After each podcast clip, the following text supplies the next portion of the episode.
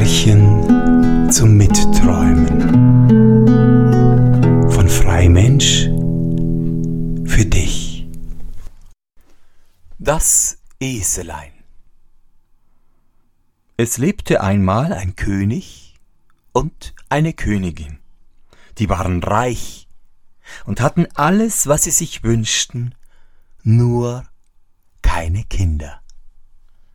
Darüber klagte sie Tag und Nacht und sprach, ich bin wie ein Acker, auf dem nichts wächst. Endlich erfüllte Gott ihre Wünsche.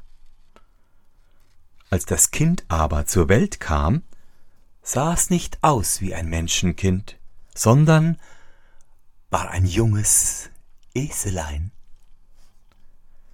Wie die Mutter das erblickte, fing ihr Jammer und Geschrei erst recht an. Sie hätte lieber gar kein Kind gehabt als einen Esel und sagte, man sollt ihn ins Wasser werfen, damit ihn die Fische fräßen. Der König aber sprach, Nein, hat Gott ihn gegeben, soll er auch mein Sohn und Erbe sein.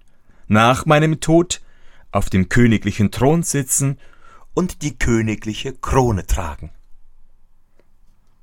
Also ward das Eselein aufgezogen, nahm zu, und die Ohren wuchsen ihm auch fein hoch und grad hinauf. Es war aber sonst fröhlicher Art, sprang herum, spielte und hatte besonders seine Lust an der Musik, so dass es zu einem berühmten Spielmann ging und sprach Lehre mich deine Kunst, dass ich so gut die Laute schlagen kann als du. Ach, liebes Herrlein, antwortete der Spielmann, das sollt euch schwer fallen.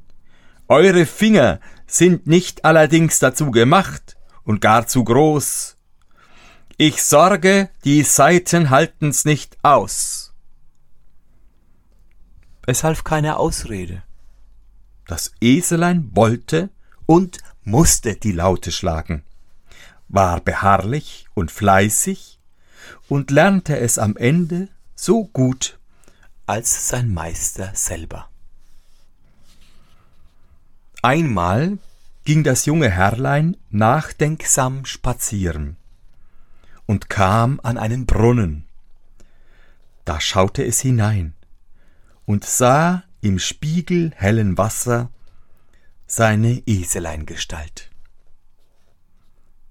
Darüber ward es so betrübt, dass es in die weite Welt ging und nur einen treuen Gesellen mitnahm. Sie zogen auf und ab Zuletzt kamen sie in ein Reich, wo ein alter König herrschte, der nur eine einzige, aber wunderschöne Tochter hatte. Das Eselein sagte, Hier wollen wir weilen, klopfte ans Tor und rief, Es ist ein Gasthausen, macht auf, damit er eingehen kann. Als aber nicht aufgetan ward, setzte er sich hin, nahm seine Laute und schlug sie mit seinen zwei Vorderfüßen aufs lieblichste. Da sperrte der Türhalter gewaltig die Augen auf, lief zum König und sprach Da draußen sitzt ein junges Eselein vor dem Tor, das schlägt die Laute so gut als ein gelernter Meister. So lass mir den Musikanten hereinkommen, sprach der König. Wie aber ein Eselein hereintrat, fing alles an, über den lauten Schläger zu lachen. Nun sollte das Eselein unten zu den Knechten gesetzt und gespeist werden. Es ward aber unwillig und sprach, ich bin kein gemeines Stalleselein, ich bin ein Vornehmes. Da sagten sie, Wenn du das bist, so setze dich zu dem Kriegsvolk. Nein, sprach es, ich will beim König sitzen.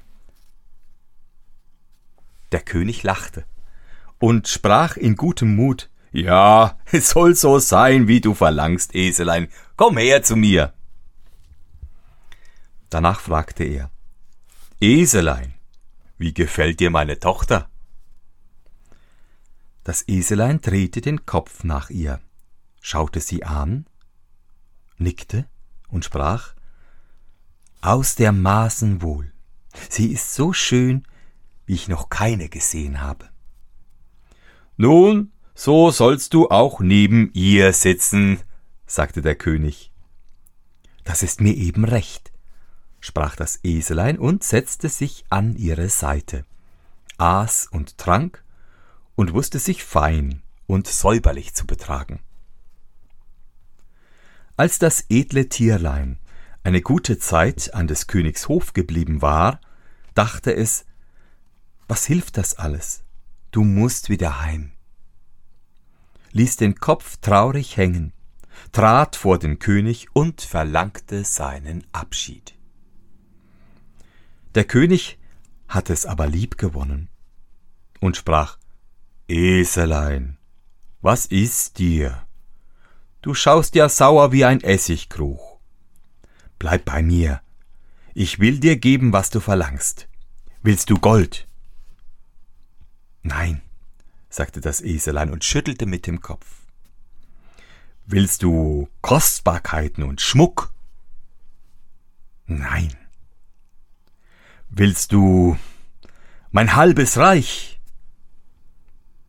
Ach nein. Da sprach der König, wenn ich nur wüsste, was dich vergnügt machen könnte. Willst du meine schöne Tochter zur Frau? Ach ja, sagte das Eselein, die möchte ich wohl haben. War auf einmal ganz lustig und guter Dinge, denn das war's gerade, was er sich gewünscht hatte. Also ward eine große und prächtige Hochzeit gehalten.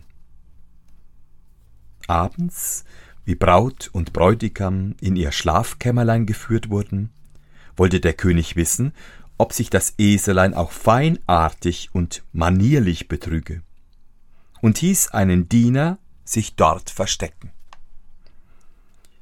Wie sie nun beide drinnen waren, schob der Bräutigam den Riegel vor die Türe, blickte sich um, und wie er glaubte, dass sie ganz allein wären, da warf er auf einmal seine Eselshaut ab und stand da als ein schöner, königlicher Jüngling. Nun siehst du, sprach er, wer ich bin, und siehst auch, dass ich deiner nicht unwert war. Da war die Braut froh, küsste ihn und hatte ihn von Herzen lieb. Als aber der Morgen herankam, sprang er auf, zog seine Tierhaut wieder über, und hätte kein Mensch gedacht, was für einer dahinter steckte. Bald kam auch der alte König gegangen. Ei, rief er, ist das Eselein schon munter? Du bist wohl recht traurig, sagte er zu seiner Tochter, dass du keinen ordentlichen Menschen zum Mann bekommen hast. Ach nein, lieber Vater, ich hab ihn so lieb, als wenn er der Allerschönste wäre, und will ihn mein Lebtag behalten. Der König wunderte sich aber der Diener, der sich versteckt hatte, kam und offenbarte ihm alles. Der König sprach Das ist nimmermehr wahr. So wacht selber die folgende Nacht. Ihr werdet's mit eigenen Augen sehen. Und wisst ihr was, Herr König? Nehmt ihm die Haut weg und werft sie ins Feuer so muss er sich wohl in seiner rechten Gestalt zeigen. Dein Rat ist gut, sprach der König. Und abends, als sie schliefen, schlich er sich hinein, und wie er zum Bett kam, sah er im Mondschein einen stolzen Jüngling da ruhen, und die Haut lag abgestreift auf der Erde. Da nahm er sie weg und ließ draußen ein gewaltiges Feuer anmachen und die Haut hineinwerfen und blieb selber dabei, bis sie ganz zu Asche verbrannt war. Weil er aber sehen wollte, wie sich der Beraubte anstellen würde, blieb er die Nacht über wach und lauschte. Als der Jüngling ausgeschlafen hatte, beim ersten Morgenschein, stand er auf und wollte die Eselshaut anziehen. Aber sie war nicht zu finden. Da erschrak er und sprach voll Trauer und Angst Nun muss ich sehen, dass ich entfliehe. Wie er hinaustrat, stand aber der König da und sprach Mein Sohn, wohin so eilig? Was hast du im Sinn? Bleib hier, du bist ein so schöner Mann, du sollst nicht wieder von mir. Ich gebe dir jetzt mein Reich halb, und nach meinem Tod bekommst du es ganz. So wünsch ich, dass der gute Anfang auch ein gutes Ende nehme, sprach der Jüngling. Ich bleibe bei euch. Da gab ihm der Alte das halbe Reich. Und als er nach einem Jahr starb, hatte er das Ganze. Und nach dem Tode seines Vaters noch eins dazu. Und lebte in aller Herrlichkeit.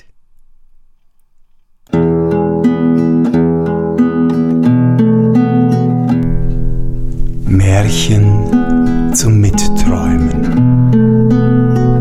von Freimensch für dich.